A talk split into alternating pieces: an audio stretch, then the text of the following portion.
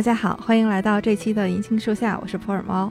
今天是一期推理馆的节目，我们今天呢特别荣幸，请来了国内知名推理小说家，拥有多部作品，包括小说，也包括译作，然后还有专栏，这样的一位作家，人称“噜噜姐”啊，六六九老师，就是陆夜华老师，然后来做客我们推理馆啊，感谢陆老师。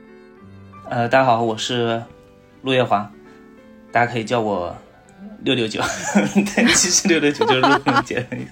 自我介绍一下，我是呃现在有空的主播啊。陆老师呢，除了是一位知名的推理小说的作者，同时还是播客《现在有空》的主播。对，他们的播客名字叫《现在有空》嗯啊，所以陆老师，您是现在有空，所以来我们银杏树下聊天是吗？一直有空，我的手机壳就是后面写了一个“现在有空”，随时有空。不要创作嘛。嗯、创作可以脱稿吗？哎，啊，我算知道为什么那部作品啊 到现在还没有出来，但是我们已经迫不及待了。阿加莎·克里斯蒂她的全集里面，就是新星出版社出的那个八十多本的全集，其中有两本是陆老师翻译的嗯，啊，其中一本叫《长夜》，然后还有一本叫《他们来到巴格达，这两本是我自己很喜欢的作品。有个故事，就是一开始新星出版社他们准备出全集的时候，找我说我们这个一下子要出八十多本书，翻译的任务特别的重，所以我们就可以开始找一些不那么专业的翻译来翻，但是他要爱阿加莎，然后就找到了我，我同时满足这两点。他说：“陆老师，你挑一本吧，给了我一份列表吧，好像还是怎么？他说第一批我们先出这个，你挑一本自己喜欢的翻。梦梦老师，你猜我，呃，一开始选的是哪本书啊？不是长夜啊？其实我本来有另外一个问题想采访陆老师，就是啊，您您说，第一本读到的阿加莎是什么？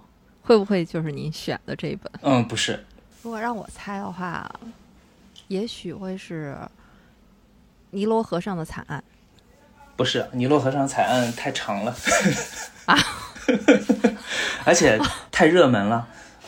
我当时选的是《啤酒谋杀案哦，就五》，只小猪。五只小猪，对对对，那星星的翻译叫五只小猪，但是当时还没有星星的翻译的时候，好像我之前看那个版本叫《啤酒谋杀案》嘛，对吧？对对对，在之前的呃人民文学的版本里面，这本是我们另外一位主播就是姚老师特别喜欢的一本。是吧？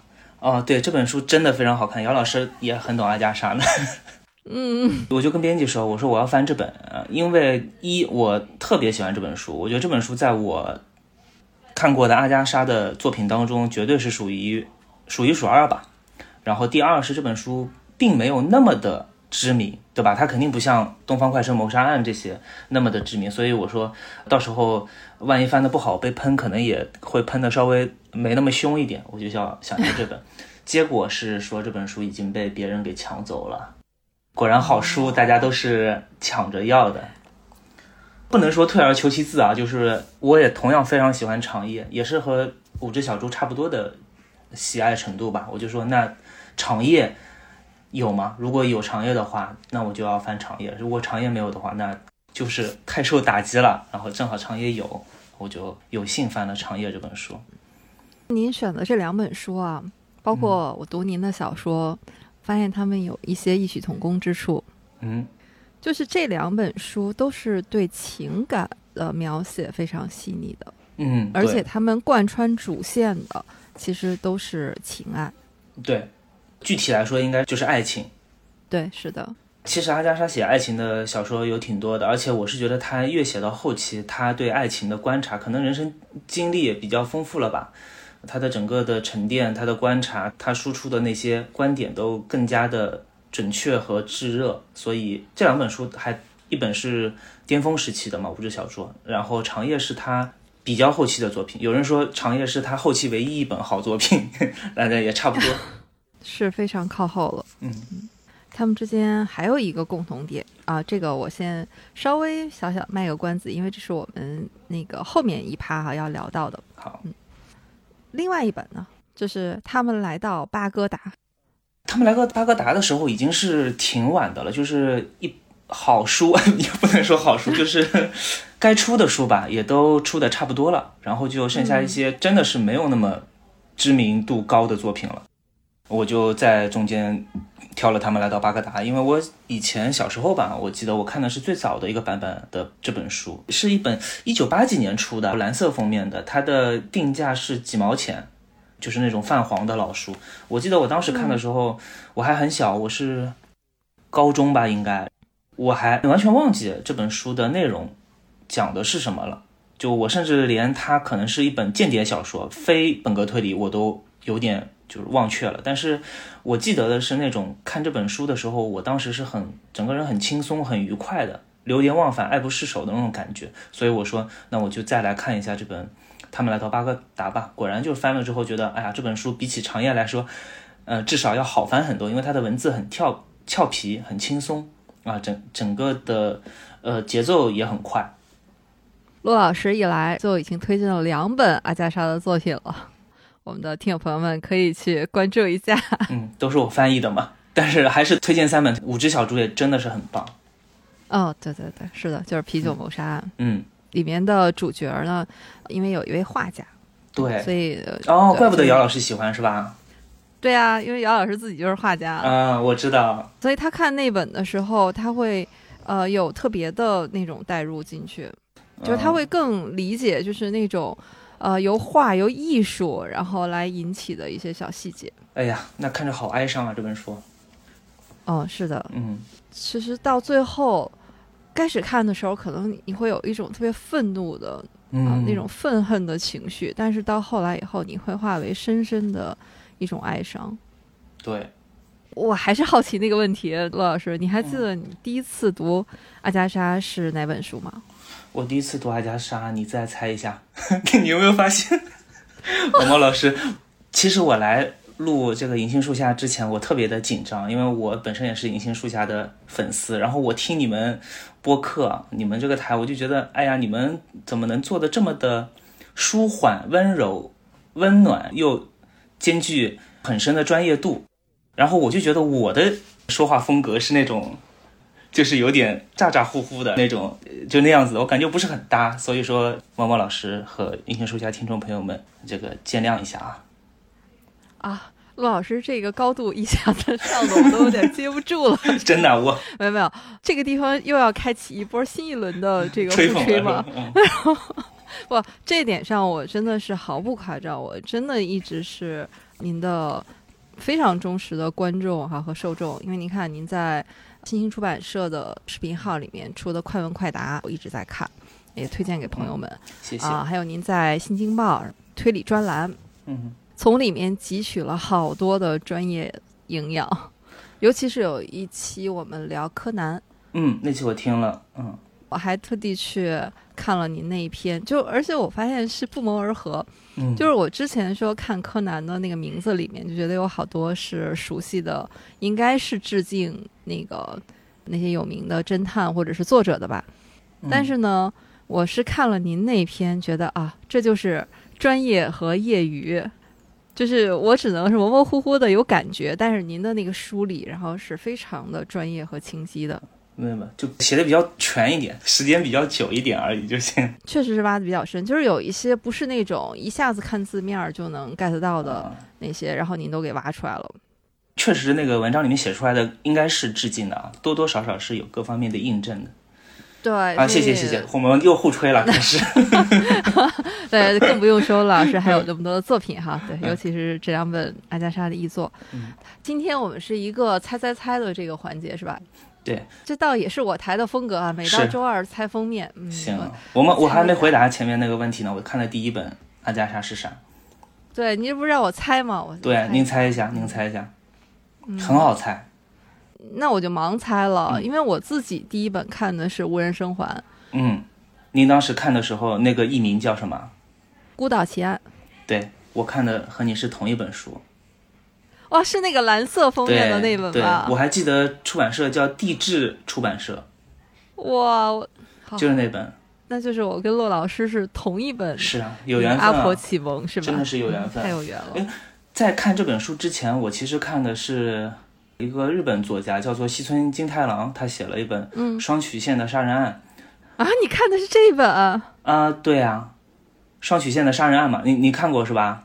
我特别喜欢这本，也是暴风雪山庄，太好看了。那是我看的第一本推理小说，我看完之后我就觉得，哎呀，怎么世界上会有这样子的小说啊？就以前从来没有见过。后来看他的后记，他说他这本书是致敬了阿加莎·克里斯蒂的《无人生还》的。然后我就对阿加莎和《无人生还》就是特别的感兴趣，然后我就到处去找，到处去找，就始终是没有找到《无人生还》这本书，但是找到了阿加莎·克里斯蒂的其他书。我随手拿了一本我感兴趣的名字，就是这本《孤岛奇案》。看完之后，我才发现它就是《无人生还》。陆老师，你知道我刚才特别激动。嗯，西村京太郎，当然他很有名啊，包括他也有很多代表作。但是，一般大家说他代表作的话，不会马上说到《双曲线谋杀案》。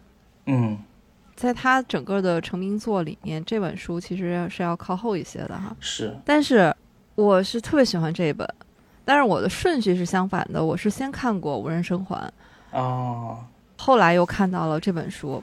嗯，那就是在无人生还的基础上，他给了一些新鲜的东西进去。对，嗯，感觉可能会更好。就是我在读双曲线的时候，我会想到无人生还，但是呢，就是它里面还是有很多，就像您说的新鲜的东西，包括它设计的一些双胞胎的设定啊。对，还有就是它是真正意义上的暴风雪山庄，因为他们是在就是一座山上嘛，大家是去滑雪，是，然后被大雪困在那个里面。那个时候我也是第一次看到中文小说，我想也太刺激了吧！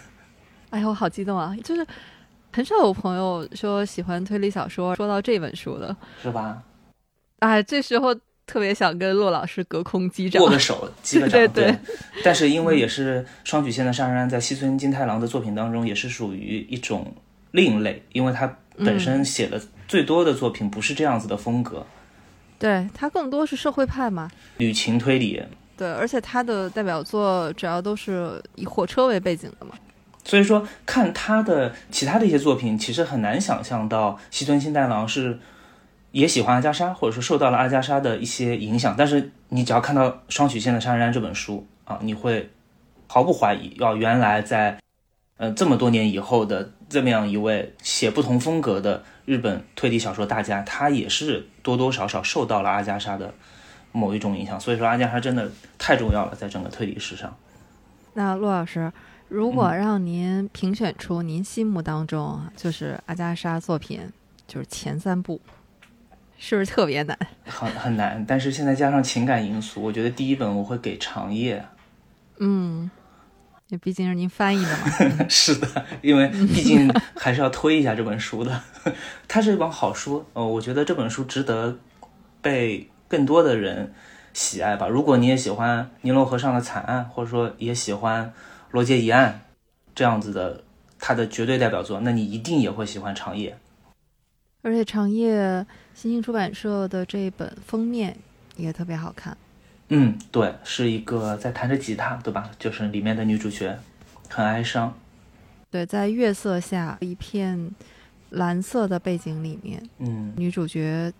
长发垂下来，在弹一把吉他，整个画面就给你一种又安静，然后又有一些淡淡的忧伤的感觉。嗯，然后第二本是《尼罗河上的惨案》，就这个这个回答就比较可能会比较俗套一点，但是我确实觉得《尼罗河上的惨案》是阿加莎·克里斯蒂，他基本上算是他风格的集大成之作。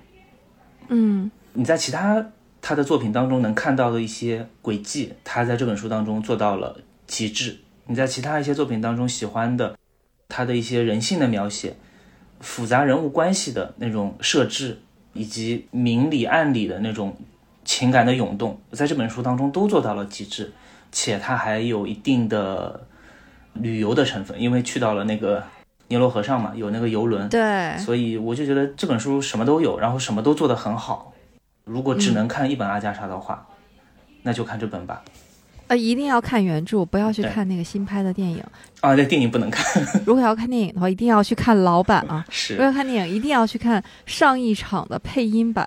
对，即便是那个上一场的配音版，那个版本也是已经改了一点东西在里面了。就是能够看原作是最好的，嗯人物更多一点。嗯。这是第二本。那我相信很多人应该都已经看过了。第三本，嗯，应该是最冷门的一本书，我几乎很少听到有人推荐这本书，而且它不是推理小说，但我觉得它胜似推理小说，是他用另外一个笔名发表的所谓的叫爱情小说。毛毛老师知道的，他有六本爱情小说嘛？是的，其中的一本叫做《幸福假面》。哦，是有这么一本。嗯，这本书我不知道应该怎么推荐这本书。它虽然不是推理小说啊，但我认为它胜似推理小说的原因是，推理小说中往往写的是谋杀身体，而《幸福假面》这本书讲的是谋杀一个人的精神，而且我觉得只有阿加莎。能够写出来，这里面也是有一些，他有更多阿加莎自己个人的一些经历和思考在里面，同时他也采用了一定的推理小说的写作方式，给人的冲击力非常非常的强，即便放到今天看也是不会过时的。您刚才对这本书的评价，啊忽然让我想起来，您刚才说这可能跟阿加莎自己的经历和自己的体验有关，那会不会是和他？那个失踪的十一天有关，失踪的十一天应该说是和他几乎后面所有的情感的都有一些关联，但是《幸福假面》这本书没有直接写失踪或者是怎么样，但是他确实主角是一个，他不能说绝望，他是个平淡的人，就是他觉得生活非常非常的平淡，然后他在一次旅行当中偶然之间去了一个地方，过了几天吧，他在这个几天里面思考了很多东西，最后想通了一些东西。最后，他做出了某一个决定。那我觉得这些所有的一些细节、一些心理层面的起伏波动，都能让你想到某一时刻的阿加莎。嗯，而且这本书是用一个周末写完的，果然是天才，可见他多么想表达这个事情。在骆老师您的心目当中，阿加莎是一个什么样的人呢？他的形象一直在变化，包括到了后面，我其实有一些作品已经看过。两次、三次了，就是每次看都会有一些变化。我一开始看，其实和大众的一些对他的印象是差不多的。我就觉得他是一个非常厉害的，甚至是天才的推理小说作家。她是个推理女王。我觉得“推理女王”这个词真不是一个夸张的词，就是实至名归，只有她能叫。是的，无论是数量还是质量。对，但是越看越觉得“推理女王”这个王冠。太闪耀了，以至于影响了别人看到她比较真实的，或者说内在的那一面。她其实也是一个普通的一位女性而已。然后我现在可能会更多的去关注到她的这一面。为什么我不是很喜欢叫她阿婆，我愿意叫她阿加莎？嗯，我觉得大概就能回答你前面提到的这个问题。为什么会说？我们要叫她阿婆，是因为第一，阿加莎·克里斯蒂这个名字你叫起来肯定是没有阿婆那么亲切，那么好叫好记，对吧？嗯，啊，其实，在国外也不是叫她阿加莎的，是叫她克里斯蒂的，或者说克里斯蒂夫人的，甚至是她已经不是克里斯蒂的时候，还是叫她克里斯蒂的。国内那肯定是会叫她阿加莎，但是因为表示尊重和一种就是亲切的陪伴，那逐渐就演变成了阿婆。但是我觉得阿婆这个词，你叫出来。你能联想到的其实就是他的那张照片，就是他在他的阿加莎·克里斯蒂自传，新星出版社的那个自传的那个封面啊，对，是一个头发已经是灰白的一个慈祥的功成名就的这么一位作家的一个形象，对对对，这么一个婆婆的形象，是的，因为她也是高寿嘛，对，她包括她后面很多的一些经典的照片，比如说她在书桌前，书桌上落着。一堆书，对吧？他其实也是年纪已经很大了，是拍的一种类似于艺术照一样的照片了。那个时候他已经是很老了。那我们叫阿婆的时候，脑子里都是会想象到她这样子的一个形象。但实际上，如果你去看阿加莎的自传的话，你会发现她用了大量的笔墨在描写她年轻时候的故事，甚至是儿童时期的故事。嗯，等到她一九二六年罗杰一案出版，她失踪的时候，其实她的自传。已经过了可能四分之三了，到他后面的事情写的很少，前面的事情写的很多，那说明他其实是觉得自己年轻时候的经历和样子是更值得去记录的，而且阿加莎也不可能生下来就变成 就是这样这样一副成熟的我我已经功成名就的样子，他中间是经过很多挣扎，是的，是的，包括很多挫折的嘛。所以我说，可能我心里说啊，我不是很愿意叫她阿婆，我愿意叫她阿加莎，因为阿加莎叫出来，她可能更像是一个完整的一个人，而不是她某一时刻的一个尊敬的或者说亲切的叫法啊。但其实真正叫起来。也顾不上那么多，有时候一顺嘴还是叫阿婆，果然是这个中国的称呼还是好叫。其实也是表达了大家对阿加莎一种亲昵的感情。嗯，刚才陆老师您说的这一点呢，我反思了一下，我忽然觉得有一种什么感觉呢？就是我也算喜欢阿加莎，喜欢了这么多年，因为大概是从小学的时候第一次看《无人生还》。嗯，我是觉得。真正意义上让我爱上推理的，就是阿加莎的作品，就是这本《无人生还》。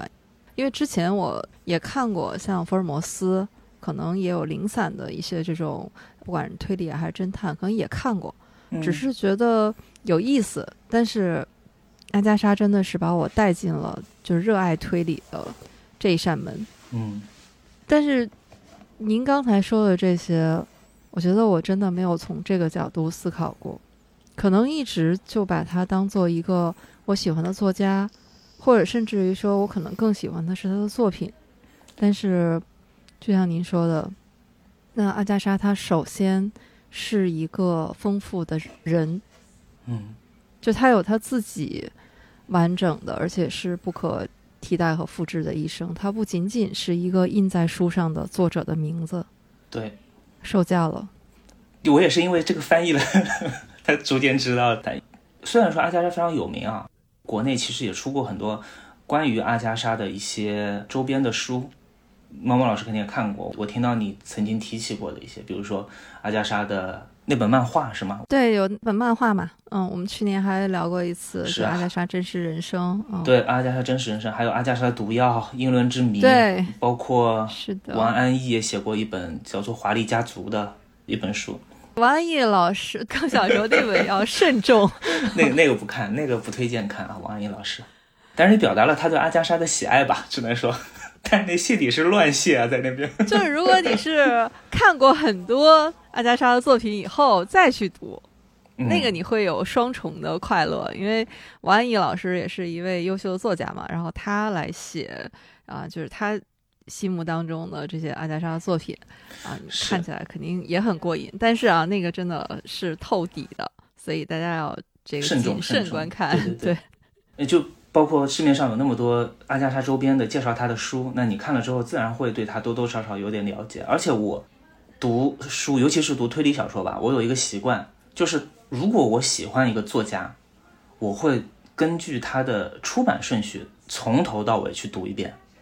嗯但是这样子的作家并不多，因为你就是会耗费大量的时间嘛。对，阿加莎是其中一个，还有比如说奎因，我也这样读过，一坂幸太郎也读过一阵，但是因为还在写，所以说后面就有点散了。啊，还有其他的一些作家，那都是比较就是可能作品量没有那么多，十几本最多了。但你像奎因，其实有好多好多书。阿加莎那不谈了，这太多了。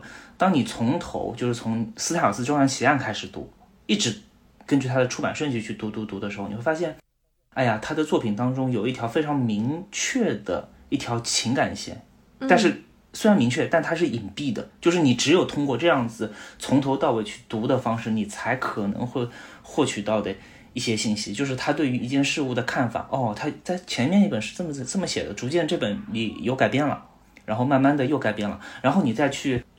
找资料去看当年他写这本书的时候，他在经历哪些事情哦，你会又有一些不一样的感悟。那这样子全方位去阅读的人，我好像还真的只有阿加莎一位，但我还没有从头到尾全部读完啊，我只是现在还在做这个过程。有些书肯定也是读了两遍甚至三遍了，但是我觉得这个你从头再读一次的时候，不管是那本书是。第几遍看还是会有不一样的感受的。陆老师刚才说的这种阅读方法，真的是除非你特别特别的是真爱这个作家，嗯，才会采用这样的一种方式。因为这个对读者也是一种考验。你要首先去了解他的创作年表，是，尤其是像阿加莎这种，是吧？著作等身，八十多部作品的，嗯，关键也是太多了，而且我们和他不是一个时代，就是他一下子出现在我们前面的，他就是八十多本书，那你这样子的挑战就很难，不像是说我们现在，比如说有一位作者是二零。一七年出道的，那我完全可以顺着他，他出一本我看一本，他出一本我看一本，我是和他共同进步成长的。那我相信在阿加莎那个时代，有很多的读者，尤其是英国的读者，也是和他一起成长的，对吧？他看着阿加莎，哦，从一个默默无闻的人，突然出了一本叫做《斯泰尔斯庄园奇案》的一一本小说，当时还不是特别的有名，逐渐的见证着他成长为推理女王，就是这种感受是不一样的。而我们现在的人回过头去这样去重走那条路的话，只能说是，还是要通过一些想象才能去尽量的靠近它。我在想，就是像刚才您说的，有很多读者应该是一路就是追着阿加莎的作品这么读过来的。用咱们现在的话说，就是追更嘛。嗯。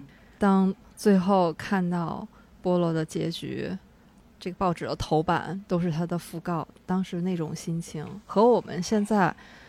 读《帷幕》这本书，只是把它当一本小说来读，那个心情是完全不一样的。对，太感同身受了，就是陪着他一起出现、成长，最后迎来他的结局的这种感觉，真的是。而且他那个时候也是全方位的，他出一本书，媒体也会报道。就像我们现在，就是你比如说有一个人出了一本书，全民在那边阅读，然后呢，热搜还天天挂着，就是这个感觉是不一样的。所以从这个意义上说。阿加莎也是那个时代的国民作家，嗯，是世界级的作家，甚至，呃，对对是。我这里又有一个好奇，嗯，那我知道陆老师您自己就是专业的推理小说作者嘛？那阿加莎对您的写作啊，尤其是在推理的创作上面啊，它是起到了一个什么样的影响？这一点其实是别人帮我总结出来的，嗯，就是有一些读者可能会。或者说一些呃，同样是写推理小说的好朋友，可能会啊，石晨老师，对，石晨也在其中嘛，还有其他的一些好朋友，他们也会就帮你去总结。但是有时候一些潜移默化的影响，自己往往是意识不到的。我自己在写的时候，我认为我没有受到阿加莎的影响。阿加莎可能让我爱上了推理小说，然后我也非常喜欢他的写作风格。但是我觉得他那种写作风格，我是。学不会的，它是一本永远都学不会的教科书。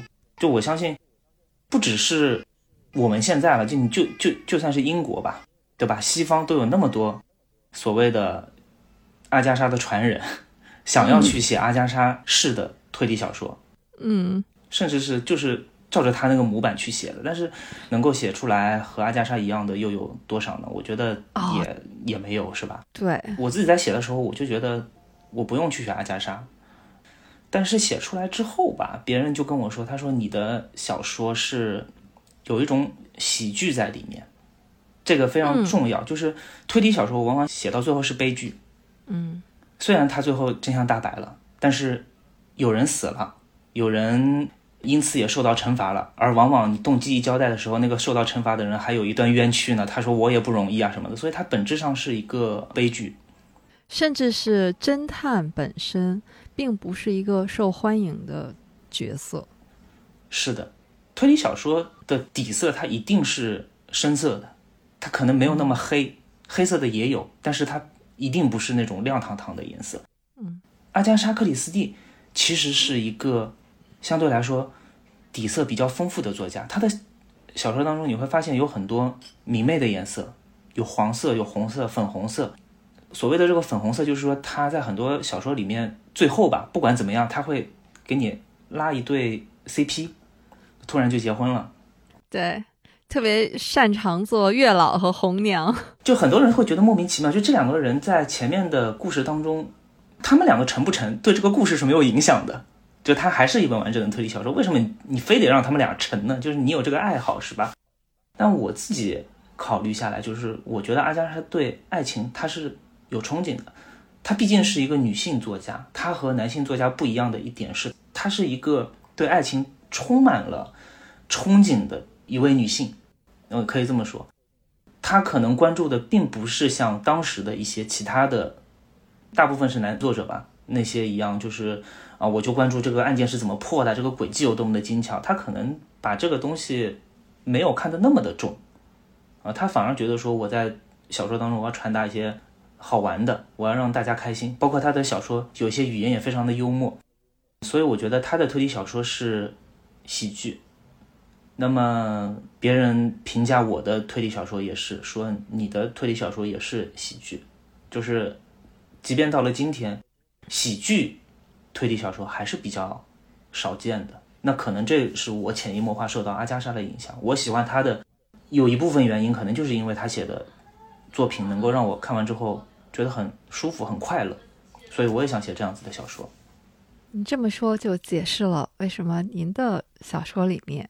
也有爱情，嗯，对，我觉得很重要啊，爱情很重要，而且往往都要给他们安排一些表白成功啊。对，表白，我还是希望表白能够成功吧。就是其实表白失败的话好写，写悲剧比写喜剧好写。这个不是我给我自己脸上贴金，我真觉得写悲剧是比写喜剧好写的。就是你要让人一个人哭，比要让一个人笑要更容易吧，笑难。我其实是觉得市面上大部分的作品都是想要让你哭的，你哭了之后，你会对这本作品有比较深刻的印象。但我觉得，我想让大家笑着记住这本书。但是我可能现在做的肯定是没有，不要说阿加莎了，就还没有其他的一些同样是写喜剧的前辈作家来的好。这个我也还在呃学习当中。但是整个的意思大概就是这么一个意思吧。所以呢，大家如果想笑着。读完一本推理小说的话，这里面啊，我要推荐一下陆老师的《春日之书》。谢谢，谢谢毛毛老师。就这本书，我读的时候是一种特别奇妙的体验，因为它也是那种有一种书中书、暗中暗的感觉。嗯，对，就是一位编辑嘛，陆续的收到神秘的投稿，每一次投稿呢，它都是。一个悬疑，它不一定是一个案件哈，因为它不一定有凶杀这种情节，但是呢，都是有一个非常悬念迭起的这样的一个推理，而且呢，这些投稿之间它是有联系的，就是你读第一篇的时候还不觉得，读到第二篇的时候发现，哎，他们之间好像有联系，你会关心说，那最后这些整个的这个稿子，它最后的大底是什么？就是这样一封一封的追读下去，而且呢，他们里面这些人物都很有意思，就是又很接地气。就是你看他们也是上班族嘛，就是他们有的那些疲惫，那些职场上面你又要去晋升，然后你还要面对，尤其是女性啊，你还要面对家庭里面你要承担的责任，还有这种情侣之间、夫妻之间怎么样相处，还有就是最后。整个一个故事的揭秘，所以那本书我读完以后是很丰富，而且迫不及待的就跟陆老师说：“哎，说这本书写的真好，难怪豆瓣评分这本最高，其他的都不高。”哦，没有没有，毛毛老师看得很细。不不，我我这这个我有原因的，是因为你看《春日之书》的时候，你会发现它虽然也是喜剧吧，我认为这这是一本喜剧啊，因为它最后是一个好结局嘛。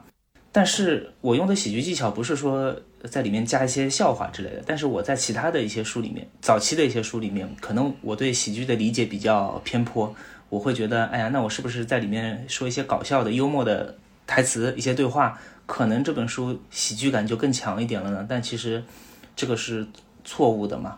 在《春日之书》里面，它其实大家的对话描写，它可能并没有那么多搞笑的地方在，但是。整个气氛是喜剧的气氛，就是里面它有一些由误会造成的，后来有反转和惊喜，然后又是涉及到这种情感上的，那个特有意思，大家可以去看一看。嗯，说到这个，我有一个很少很少对外说的一个小故事。我还没有想到这本书的时候，我曾经跟石昌老师有一个提议，我说咱们俩合写一本推理小说吧。哇，那你们就是上海的奎因，我我们不敢，他他一个人就是了。但这件事情可能他忘记了，因为我就提过这么一次，后来反正他也没找过我，我也没找过他。因为我当时想写一本小说是，就像你前面说的嘛，做中做，嗯，就是小说里面它是还有包含了一个完整的本格推理的，嗯在这个做中做之外呢，是一条现实的线，就是比如说一个编辑他在处理他的工作、他的日常、他的家庭啊，他可能会有一些误打误撞，他可能会有一些误会、怀疑，然后怎么样去经历，那可能这个和推理小说的关系并不大，呃，我反而对写这种故事更感兴趣一点，但是毕竟还是推理小说嘛，我想保证推理小说有有一定的本格的浓度，所以我跟石晨说，要不我们合写一个，你就来写里面的做中做，因为我相信你的水平，就是你写出来的这个做中文，它本格浓度肯定高，对吧？质量肯定也没什么问题。然后呢，你把这个做中文写完之后，你交给我，我就把它当成一个其他的作者给我投的稿子，然后我是我来写主人公的故事，他面对这样一个稿子，他要怎么样去破解这个稿子里面可能存在的一些细节，或者说隐藏在背后的是真相。大概是这么样一个思考啊，我也觉得说这样我能少写一半字吧，也有一个噱头吧，就是你想两个作家合写，就是也挺好。他也说，哎，挺好。当时是这么说的啊，但是这个事情过去太多年了，以至于后面我已经又写了几本书了，咱们俩都还没有想好怎么样去搞。然后我看他自己写书写的也飞快，我就想算了，也不能麻烦人家了，我就还是自己写吧。然后就还是以这样子的一个构思为出发点，才写出了《成人之书》。那里面的东西就变成我自己写的了。我好期待呀！我觉得你们俩能不能现在重启一下这件事儿？那那得再想一个构思了，就和这个投稿不太一样的构思。而且我觉得这个模式甚至可以写成系列。嗯，对，就是这种霍大爷，你看他的什么喜鹊谋杀案啊，什么那个猫头鹰，呃猫头鹰谋杀案啊，对，反正这种鸟类系列的，它都是这个模式。对，我觉得这个如果两个人写的话，可能会更有一些新鲜感。嗯，真的，呃我们现场喊话，石晨老师，你有听这期节目吗？不，这后面再说吧。现在石晨老师这个第一是书店也很忙，第二是你看他自己的那个系列还开着坑呢。哎呀，我觉得石晨老师也是多产，一边在坐镇书店啊、迷云馆，嗯，他的民国三部曲现在已经出到第二部了。对，同时，就是《陈觉探案》系列第六部好像也正在写。是还在写。然后你永远不知道他后面还会有什么别的系列，他系列很多。好吧，我觉得这个对于我们读者来说啊是有福气的，所以我们可以一直有好作品可以读。嗯，我们可以期待石晨老师和陆老师的新作品，然后还可以期待他们两个人合作的作品。对，到时候哎跟他谈一下，咱们怎么分。写的好就是我的，写的差就是他的。好，没关系，不管你们谁出新的作品，尤其是你们要如果要合作的话，记得一起来我们推理馆，大家一起来聊一聊。好的，好的，那一定的。哎，我们是怎么扯到这里来的？就我想想啊，就 是就是说阿加莎对你创作的影响。对对对哎呀，阿加莎对我创作的影响，真的还不如石晨来的大，真的是。您是怎么走上推理小说创作之路的？是石晨老师把您拖过来的吗？呃，是真石承老师影响。咱们这个和阿加莎无关，而且我是在夸石晨老师，这段可以剪掉啊，毛毛老师。他不是很早的时候就写了呃黑药馆事件吗？他第一版黑药馆的时候其实非常早，嗯，七年前了。嗯，当时国内的原创推理的长篇本格推理小说是极少，几乎没有。然后这么高质量的，那更是可以说罕见了。凤毛麟角。对，凤毛麟角。当时呢，我们自己其实也是喜欢写推理小说。我当时是在那个网上豆瓣上连载那个《露露姐》，我没有想过是要把它写成书什么的，我就真的没有过这个想法。当时可能已经在翻译了，然后我就觉得我翻译翻译，呃，名字和阿加莎印在一起，我觉得我真已经心满意足了。这辈子啊，我写长篇推理小说这个事情对我来说太遥远了。是有一次吃饭的时候，石晨把一本笔记本摊开在我们面前，当时还有其他人啊，孙庆文、基丁老师。哦，他说：“哎，我已经想了一个故事，我要写这个故事，然后就是这个黑药馆事件嘛。他在笔记本上写的密密麻麻的，包括那个呃模仿临时行人那种，来了个登场人物表，里面的地图之类的。他说我一开始要写个童话，这个童话是怎么样的，然后慢慢的破解这个童话，这是个长篇小说，写十几万字之类的。我都已经想好了，现在只差动笔了。我当时觉得说不可能，就是这个东西听起来特别特别厉害，就不亚于当时我们看到的一些最先进的当时日本的新本格作品吧。但是我就觉得，国内的作者写不出来。我当时真这么觉得，因为事实上确实也没有看到过这样子国内的作品嘛，我就觉得写不出来。而且就啊，坐在我对面的这么一个 其貌不扬的小个子。你你你能写出来吗？我觉得不信啊。过了几个月吧，他说我已经写完了，直接扔了我一份电子稿。然后我一看，当时的触动就特别特别的大。我就觉得说，原来写长篇小说没有那么难，这不是贬义啊，而是说，就是当有一个你，就是你身边的好朋友，整天都玩在一起的，你们平时都是一起在聊推理啊、吃饭啊，就是聊各种有的没的。然后突然之间有一天，你看着他一点一点，一个字一个字的把一本长篇推理小说，并且是这么质量高的推理小说啊写出来了，你会觉得这个事情可能我也做得到，你真的会有这种感觉。这远比你看到一些占星术、杀人魔法、看到东方快车谋杀案给你带来的冲击要强烈的多。那那种冲击是那种可望不可及的冲击嘛？但这个冲击，我是觉得说原来是能够完成的，所以。给我很强烈的震撼，然后我当时就下定决心说，那我也要写，然后我就开始写了。这个是我奔着出版去写作的缘起吧。所以感谢石成老师，他对我的影响太大了。嗯，感谢石成老师，这一下就是让我们又拥有了一位优秀的推理小说作者。刚刚听着，我觉得特别感动。就这种友谊，它是超越了陪伴这一层，就它已经是。有那种高山流水的感觉了。嗯，对，我觉得是互相促进吧。陈觉系列的第二本《禁欲岛事件》，嗯，和我的处女作《超能力侦探事务所》是同一年出版的，所以也有可能石成在出完《黑药馆事件》之后，他就不写了嘛。他会觉得说我已经写完了一本小说，然后好像也就这样子。我就不写了。但是当他发现，哎呦，我身边的人也在写的时候，他想，不行，我比他们写的早，我怎么能，对吧？落后他们呢？那我也要写。然后就是这样一种，就是你你往前跑一步，我也往前跑一步的那种感觉。所以当时就是创作的劲头还是非常足的。哦，哎呀，您说到这儿的话，那我发现这个事儿解密了。嗯，就是上一次石川老师来聊的时候，说当时他写《黑药馆》是抱着一种。这可能是我最后一本小说，所以他是倾注了他的一腔热血，就说可能我写完以后，以后再也不写推理小说了。对，哎，为什么后来又写了呢？这不就接上了吗？是因为你也在写呀，所以你们你追我赶，就一路跑到了现在。呃，对，但是也是因为他这本《黑药馆》写出来之后，确实反响还是挺好的。他想，已经比之前写的一些作品要。有更大的反响了嘛？那还是不要浪费，就还是写。而且本身自己确实也是喜欢。如果一个人心里没有这种热爱的话，不管旁边的人怎么跑，他也都不会写的。只有热爱才能持久。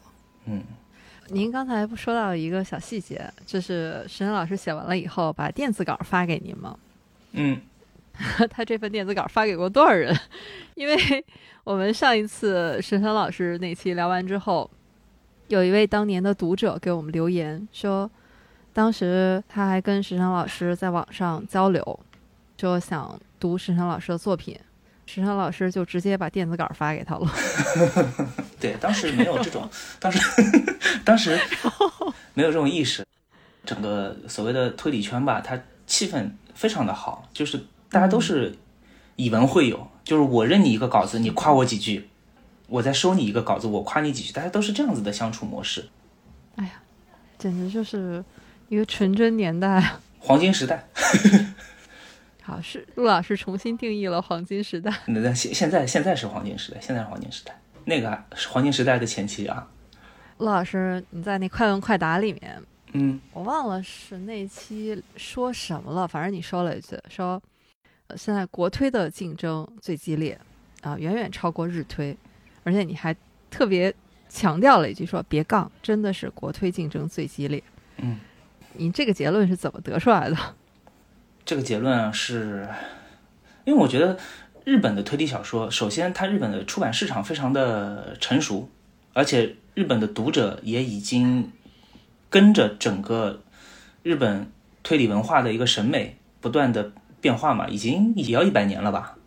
嗯，所以他们是很能接受一些新的东西的，包括是像早坂令这种作品，然后白井智之的这些作品在日本出来，大家还是觉得会喜欢，因为他们知道它它的底在哪里。就包括之前的那个麻叶雄松啊，有些书非常的崩坏，但是日本的读者不会觉得很突兀，日本的出版商也不会觉得很突兀，他知道它的底在哪里。就你是在啊过往的这一百多年的基础上才写出来的这么一本奇书。这个是情有可原的，你是在创新，所以他们的接受度会非常的高。都别说那么新的，嗯，就我在看《诗人庄》的时候，都已经快觉得不行了。我说这也是推理吗？怎么连僵尸都出来了？是啊，《诗人庄》如果在中国出版的话，不好说，但是肯定会有人说，为什么这样子也也能算推理小说？肯定是有一些人会说的。但是现在这样子的声音已经越来越少了，因为我们中国的。整个的市场，然后包括读者也在这个教育的过程当中嘛。现在读者，现在中国读者已经很厉害了，远非当时可以比了。那你放到十年前、二十年前，其实中国的读者连一些大部分读者啊，连一些经典的推理小说都没有看过，可能知道《无人生还》，知道《东方快车谋杀案》，看的还是那个译制片，没有看过书。那新本格那块作品其实就没看过了。那包括双曲线的杀人案，肯定也没看过吧。在这个基础上，如果中国的推理作者写一本很很新的小说，那我指的新可能也是适当的新，就类似于石城的黑药馆事件吧。黑药馆事件，我觉得在当时的已经算是很新的作品了，但是它没有过分，也会遭到一定的谩骂，就是说，哎呀，你这个推理是不对的，推不出来这个的。但其实这中间你要解释，就有很多，你从奎因开始解释，从福尔摩斯开始解释嘛，就是没有办法去解释，你只能说。嗯，你说的都对，对，读者说的是对的，他确实是有道理的。中国的原创推理现在经历的是这样子的一个时代，我们需要的是作品量，而不是需要的是你出一本我就希望你是精品，不可能。现在你出一本书，我就说，那你这本书也没有《东方快车谋杀案》好嘛？那你废话嘛，肯定没有《东方快车谋杀案》好呀。你阿加莎再写一本，也没有《东方快车谋杀案》好，你得给人家时间嘛。他写十本，说不定其中就有一本差不多可以和。双曲线的谋杀案一样好了，那我觉得也很了不起。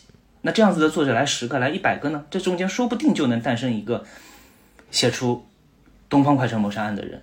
所以他是这样子一个模式。当然了，现在我觉得国推的环境是非常好的。这这真不是为了找补啊！我觉得国推的相比起十年前、二十年前是好太多了。现在的读者比作者要懂，所以也倒逼着作者要看更多的书吧。当然，这也有赖于出版商现在。国内，孟孟老师有没有发现，每一年都有更多的出版社开始做推理小说？呃，不单是做推理小说的出版，你会发现现在他们已经在做推理小说的奖项。嗯，对，原来这些是不敢想象的。原来我们说国内的推理小说写了一本长篇小说，对吧？我们要出版，那找谁呢？你无非只能找午夜文库了吧？新兴出版社唯一一家。然后你过了几年，你会发现，哎。九九也出了，现在牧神、魔铁、新经典、读客都在出中国的悬疑推理小说。你会发现，出的地方多了，那也意味着每年市场上出现的国产推理多了，那也意味着看中国推理的读者变得多了。嗯，首先，可原肯定是不能糊弄读者啊，但是反过来说，就是你糊弄读者的难度就变高了，这意味着作者必须去。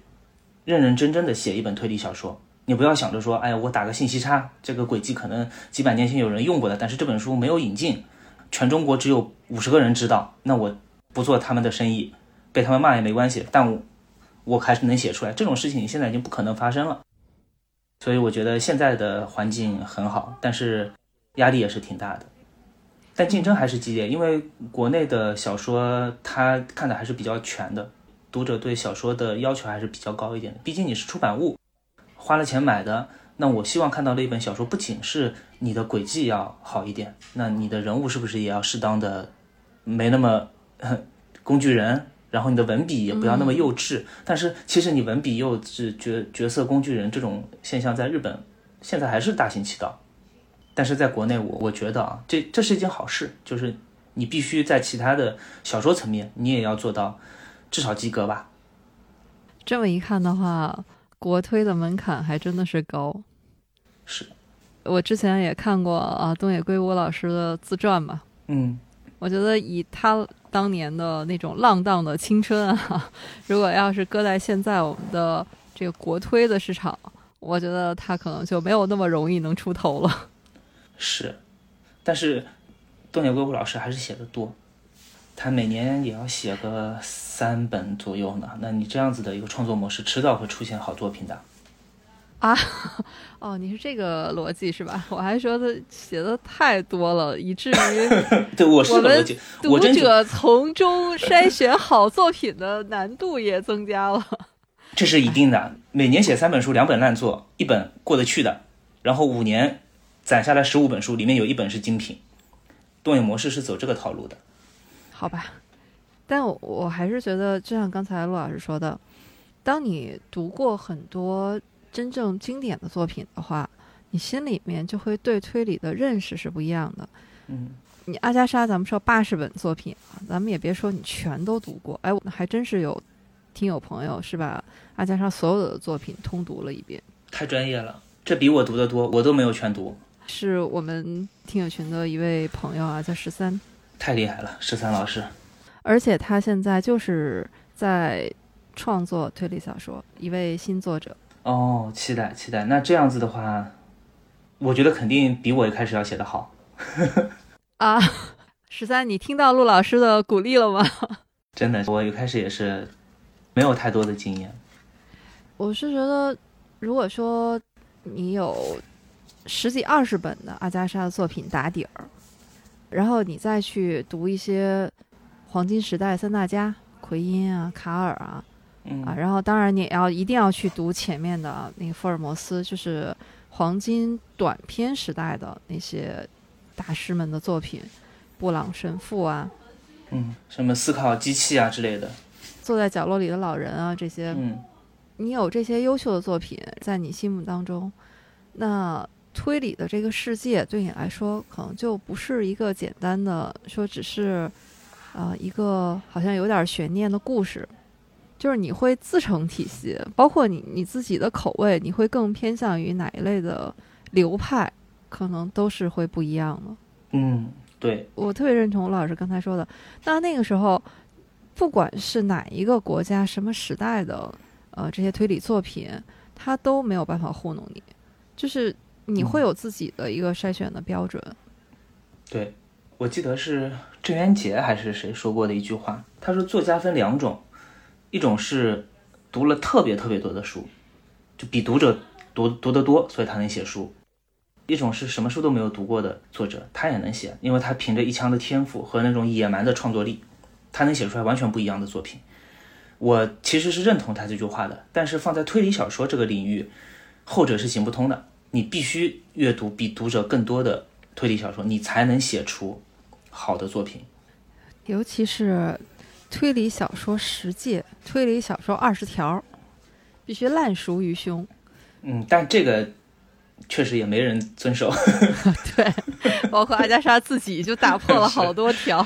哎，但是啊，你不得不说，你阿加莎有一条绝对是用自己的行动来践行的，嗯，哪一条？就是推理十戒里面第四条，他说不得使用虚构的毒药。哎，是，这个确实太赖皮了，虚构的毒药真的太赖了。其实刚才我就想说，除了读更多的书，或者是有极高的天分，阿加莎就是这两者哈，可能他都兼而有之。还有就是从自己的实践当中来的。对，你看阿加莎，她在一战、二战的时候，他都是在医院里面当志愿者，嗯，当药剂师，这个对他的推理小说创作帮助可太大了。嗯。包括他为什么第一部作品处女作就能够得到就是认可，就是因为当时有评论说，认为他在里面描写的，就是他里面用到了那个毒药就是用到的那个毒物，对对对，嗯嗯然后说这个非常精准。就一个字，专业。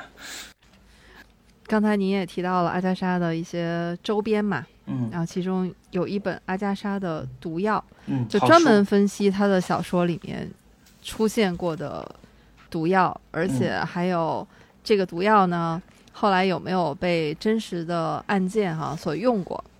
嗯其中有一段特别有意思，他是说不丹阿加莎的作品里用过，真实的这案件里面也出现过，而且最有意思的是，当警察找到了凶手哈、去凶手家里去搜查的时候，发现里面就有一本阿加莎的小说，嗯就是直译的话叫《十三个难题》，在嗯新兴的这一套里面就是那个死亡草。嗯，马普尔小姐系列，短篇小说集。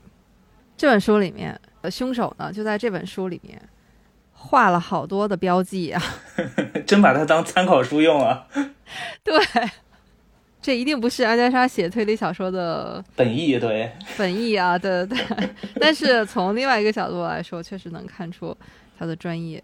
他毒杀写的太多了，嗯、可以说他是一个温柔的推理小说作者，因为他他的书里面不太有血腥暴力，好像只有《古墓之谜》和《波洛的圣诞探案》吧，是有大量的血溅出来的那种，但除此之外，基本上都是很温柔的杀人。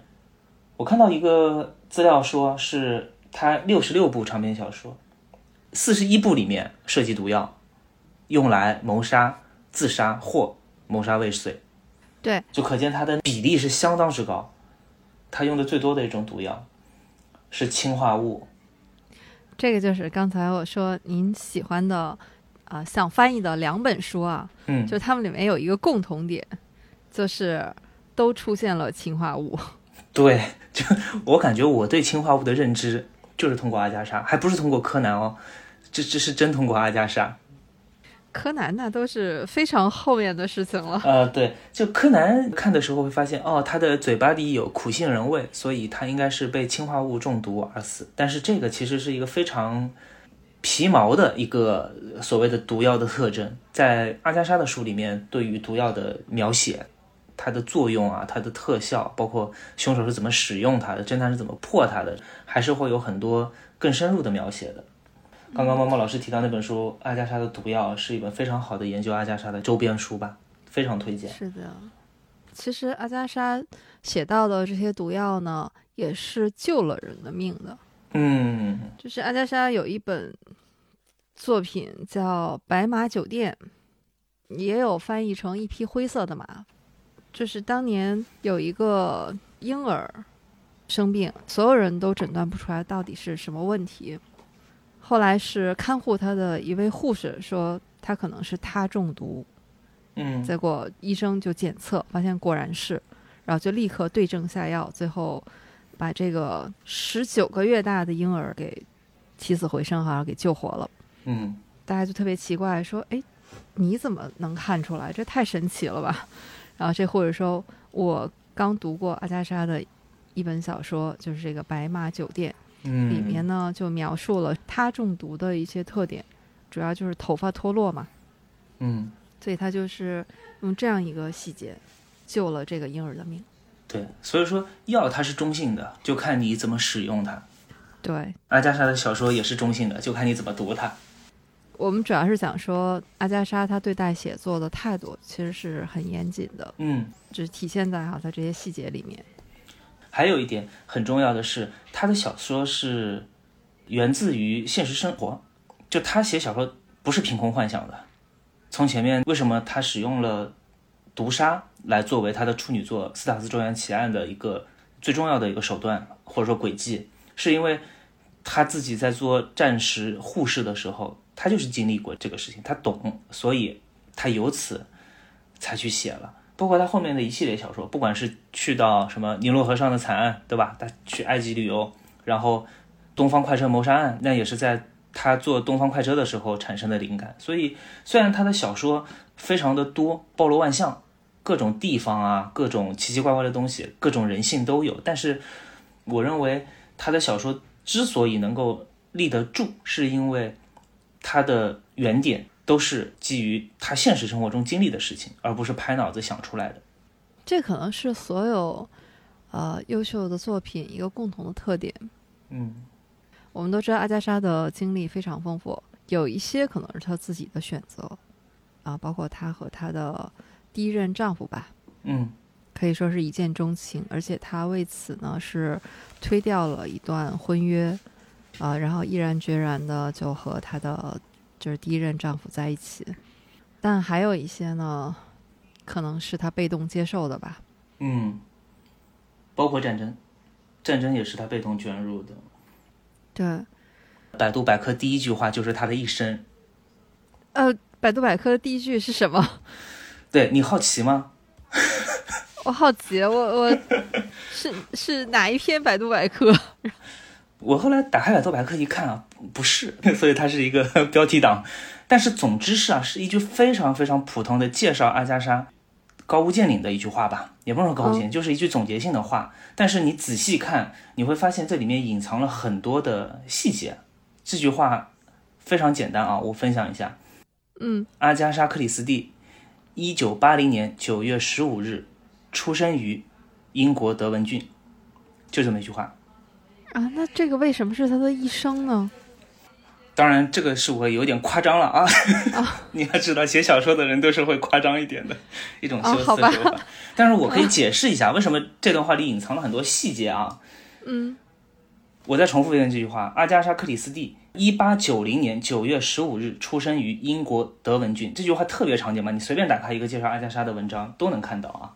嗯，这里面几个关键词：一八九零年出生于英国。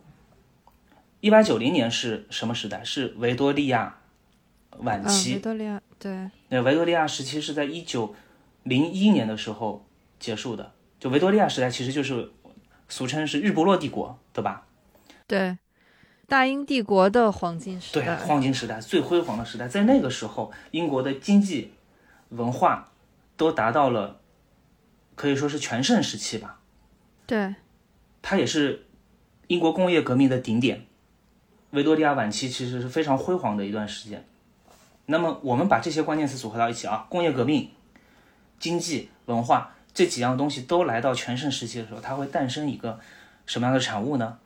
就是本格推理。本格推理会因为这些东西而达到繁荣。这也就是解释了为什么阿加莎·克里斯蒂会作为一个写推理小说的人，在那个时代就直接火遍全球，成为畅销作家。啊，本格推理它一定是一个国家经济到达一定程度之后，那大家都能买书嘛，大家也想去娱乐，也想去消费，然后文化达到高峰，这更不用说了。工业革命它本身就是本格推理的一个背后的一个驱动力，因为原来的一些所谓的悬疑小说、犯罪小说，它其实是有一些混沌蒙昧的地方在的，甚至是有一些神鬼莫测的一些东西，但是。推理小说其实打破了原来一些愚昧的封建的观念的，它是告诉大家要相信科学。那相信科学其实就是工业革命时代所有的老百姓可能说是心里的第一义务吧。他们就是会认为科学能给他们带来更好的明天。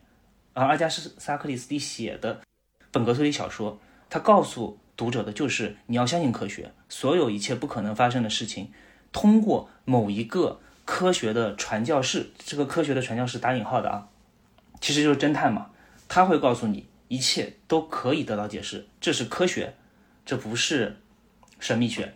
嗯，所以说这一八九零年出生于英国，这解释了为什么阿加尔·克里斯蒂可以是靠写推理小说成为一个非常有名的啊一个名人吧。哦，第二啊，在那个时候，全球的交通运输贸易。是特别发达的，尤其是在核心的国家英国。那这也解释了为什么阿加莎的作品当中会出现大量的国外的一个地方，包括他非常著名的东方快车谋杀案、尼罗河上的惨案，而且他后面还会和他的考古学家老公结婚，那都是因为仰赖于交通运输贸易的发达。东方快车其实就是英国公司造的、运营的。他的生日是九月十五日，九月十五日是处女座。哦，没想到吧？哦，呃，这个您刚才还在说科学，这一下子就到了星座，是都来一点啊。处女座啊，处女座是外表柔和、内心充满激情的星座，喜欢关注细节，这都是百度百科搜的啊。喜欢关 关注细节，容易挑剔和神经紧张，做事一丝不苟。虽然较内向，难免会使心情忧郁，但天生的优点就是放得开，不会因此一蹶不振。你看，这每一句话都在说阿加莎·克里斯蒂。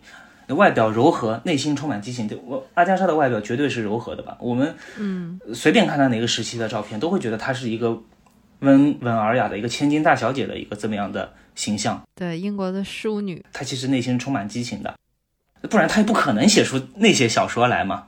然后他喜欢冒险，他喜欢坐飞机，在当时坐飞机非常危险。然后他还是英国有史以来记录的第一批冲女性的站立冲浪者，是吧？嗯，这这个在阿加莎·克里斯蒂真实人生那个小漫画里面是有写到的，就他喜欢挑战，所以他内心充满激情，关注细节不用说，推理小说家肯定是关注细节的。然后神经紧张，神经紧张这个可能就要转到他一九二六年失踪的那那段往事了，就是他其实是一个内心非常敏感的人，有一些事情。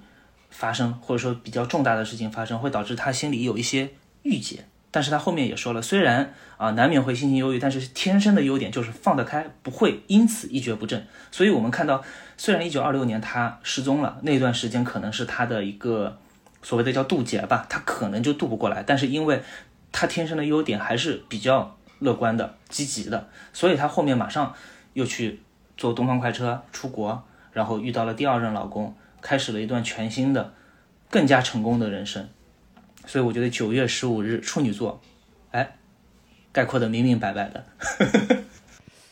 有道理，果然是第一句就是他的一生，呃，方方面面都照顾到了。还有一个一八九零年，这这个时间点比较敏感，因为确实是维多利亚晚期发生了很多的事情，所以说他能够成功。当然，他本身自己的实力、呃天赋和努力是分不开的，但是我觉得和时代的一些嗯发展也是有所关联的吧。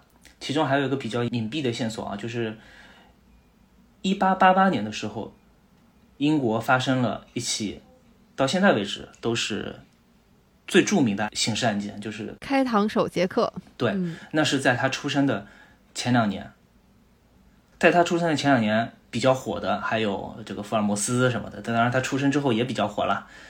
这个其实都仰赖于就是工业革命和维多利亚时期这个不断在向上发展的这么样一个经济文化的水平，所以福尔摩斯的故事才会一瞬间传遍了当时的大英帝国，然后传到了大西洋对岸的美国，然后传到了欧洲。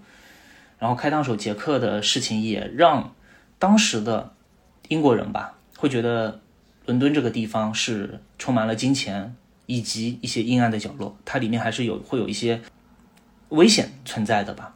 然后阿加莎·克里斯蒂写的那种侦探小说，其实是在打破人类对于未知危险的一些恐惧。他告诉他，即便我们生活中可能会发生一些危险的事件，但是这些事件，首先它情有可原，它不是疯子做的；第二，它最终都是可以去。真相大白的，但是你要相信科学，你要相信逻辑，你要相信证据，啊，所以我觉得他的小说能够之所以能够风靡，就是和这个时代，我觉得是分不开的。开膛手杰克，一个巧合，就是呃，阿加莎的处女作啊，就是《塞尔斯庄园奇案》里面用的那个毒药，就是那个士地宁嘛，嗯，就在。这本书出版之前，其实已经有人拿这种药哈去谋杀。其中有一个最有名的，是一位叫托马斯的大夫。这个大夫呢，在一八九二年谋杀了四个人，而且都是女性啊。嗯，用的药就是这个施地宁。呃，当然最后他被抓到了，而且被判有罪，是处以绞刑。说，在他绞刑执行的时候，有人听见他说：“我是杰克。”嗯哼。但是其实我们都知道，开膛手杰克到现在都是一个悬案啊。是，所以这个时间，嗯，确实是发生了很多事情吧，是，都对我们后来推理女王的诞生啊，起到了很多潜移默化的作用。嗯，包括对英国整个当时成为推理文学的重镇吧，是有直接的影响的。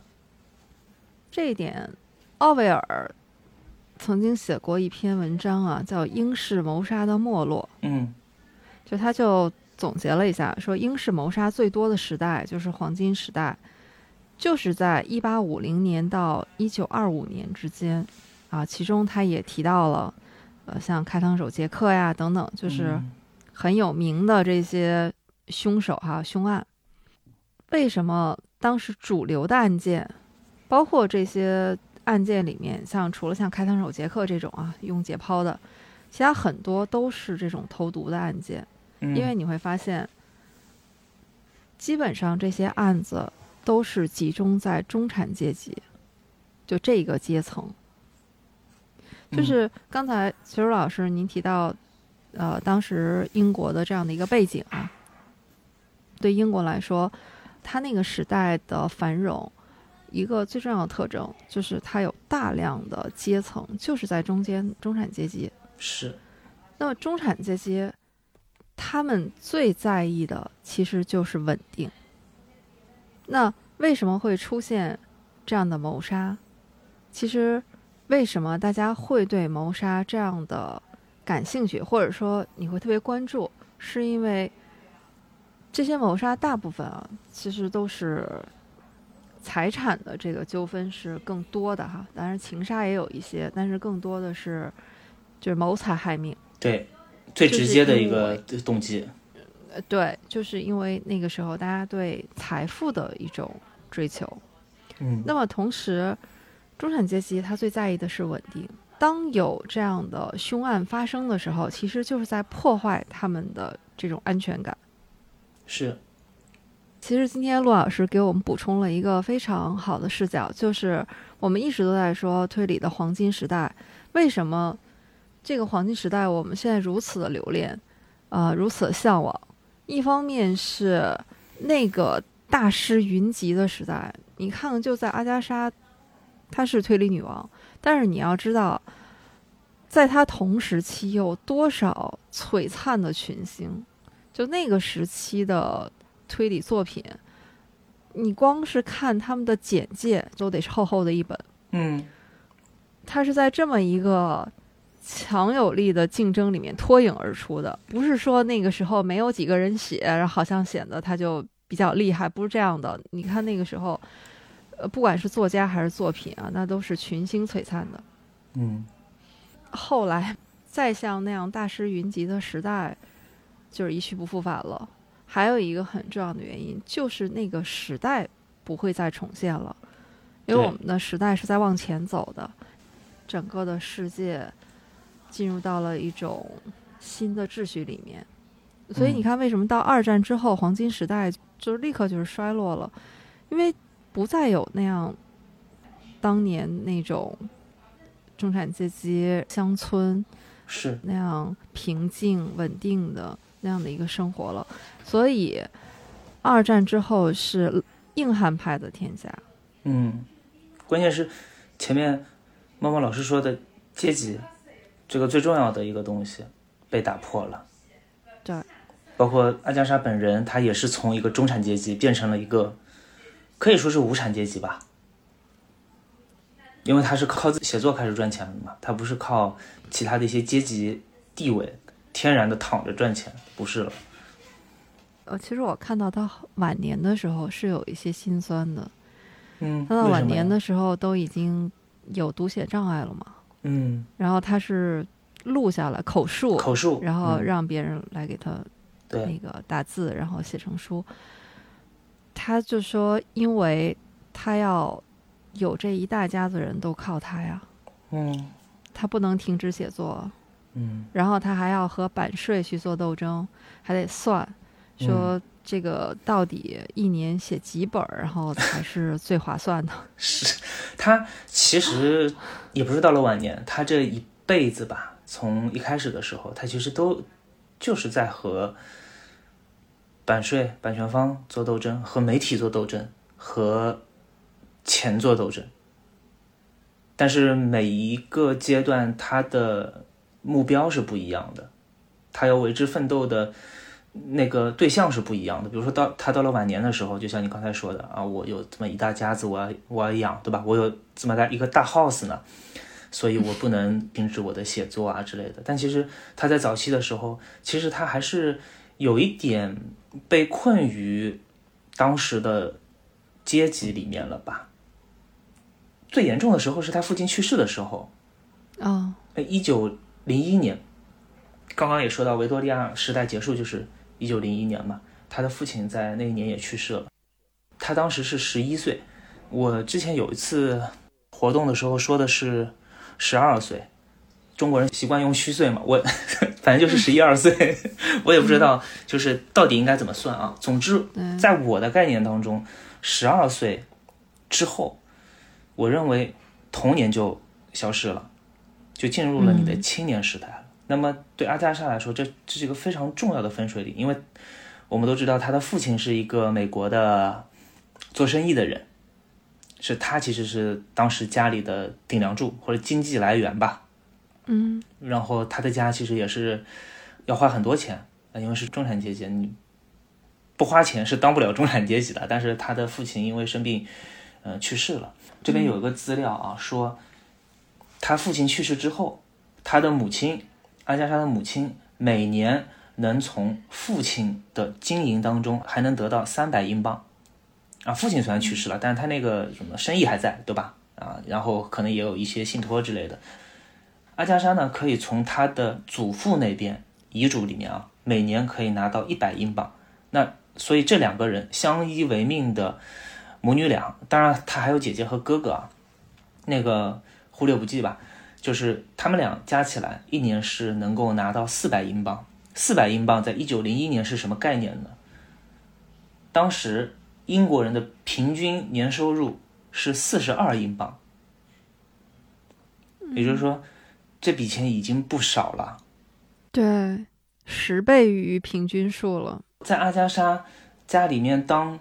女佣的，因为阿加莎家里女佣其实一直没有断过，嗯，女佣当时的平均收入是一年十六英镑，那要更少一点。所以一般的我们说的无产阶级，他其实就是十几二十英镑差不多嘞，对吧？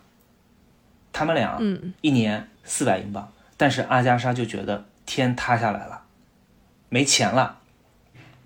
就是这样子的生活，你让他过普通生活完全没有问题，但是他还是想过上流生活，而且最重要的是，当时阿加莎还没有结婚，就是他不过上流生活是有可能影响到他的婚姻的。当然，这也是他母亲的一个非常传统、非常老旧的一个想法，就是我女儿一定是要出入上流的舞会，我要去当一个交际花之类的，跟。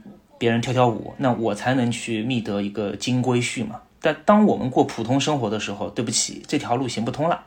但是对于维多利亚时期的母亲来说，自己的女儿最好的出路就是嫁一个好男人。呃，阿加莎肯定不认同，但是她当时还小嘛，她到了最后，她的婚姻，自己的婚姻，包括她勇敢的追求她的第二任丈夫，比她小十四岁。可以看出来，她内心是对那种传统的对女性的一些要求或者说刻板印象，她完全是不认同的。但是他当时还小，那没有办法，只能跟着母亲说。母亲说：“我我们家里塌了。”他说：“哎呦，那我们家里垮了。”大概就是这样。很有意思的是，波罗这个人物的设置也能看出来，他其实是有点反传统的。波罗竟然是一个比利时难民。对，就他和。我们所谓的福尔摩斯的这种形象完全不一样，他不像是个名侦探，就像是一个小丑，他不是我们现在网络用语里面的小丑，他真的像是个 Joker。嗯，那么阿加莎写波洛这种这样一个角色，我认为他就是把刻板印象当中对女性的刻板印象放在了波洛身上，因为你想波洛他不是靠肌肉来解决问题的，他不是不愿意，是他没有，他必须用。脑力来代替，说动动你那灰色的脑细胞吧。所以波洛其实是一个当时时代下的一个刻板的弱势群体的印象，就是他们是相对来说无力的、渺小的、不引人注目的，但是他同时又叽叽喳喳，对吧？这阿加莎等于就是把他对当时他观察到的那些刻板印象做了一个吐槽，写到了小说当中。他说：“哎，你们是不是吐槽这样子的人啊？那我现在告诉你，这样子的人你不要小看，他能抓住世界上最凶狠的犯罪，就用他的方式。所以我觉得他是在用波洛这个形象。”不仅是打其他的推理小说当中那种高高在上的名侦探、神探的脸，而且也在打当时的整个社会的一个脸。波洛的名字还有一个讽刺，就是他全名叫赫尔克里波洛嘛。赫尔克里是一个希腊神话里面的大力神，大力神叫赫拉克勒斯，他的名字肯定是来源于这里。就是你想，我还给他一个大力神的名字，他他他就是这么没有力气，哎，他就是这么渺小，不起眼。甚至有点滑稽，他的形象我们就不谈了。大家肯定脑海当中已经浮现出来波罗的形象，确实是一个很滑稽的一个一个 非英雄式的人物。嗯，对，就是一个脑袋有点像一只鸡蛋的样子。对，就是很搞笑。他没有明说，但是我觉得他写这样子的一个侦探形象，包括他后来一九三零年的时候又写了马普尔这样子的形象。那在我心里，阿加莎就是一个他会用各种。他能想到的方式，引人耳目的方式，去给当时他觉得不满的一些社会现象做一些吐槽和讽刺。他内心其实是一个非常叛逆的人。他的这个叛逆，我觉得还体现在他对推理小说模式的创新上。嗯，对。为什么说他真的是天才？我们后面很多推理的模式。刚才我们说了什么暴风雪山庄啊，什么叙事轨迹啊，啊，包括还有什么连环谋杀等等，你都能在他的书里面找到，而且有一些是开创性的。嗯，就刚才为什么我们也说所谓什么推理十诫啊，推理二十条，你发现基本上好多都是被阿婆自己给推翻的。对他完全不管，他就觉得比你更大的一些框框尚且约束不住我，你。还想用一个所谓的推理实践来约束老娘，那不可能啊，对吧？而且呢，他对写作这件事情是非常严谨的。嗯，哎，处女座前面说到了啊，比较严谨细腻。后来他的那个外孙是马修先生，然后就说过，他的外祖母是说他创作都是按时交稿的，他是不会脱稿的。但是呢，他一旦发现。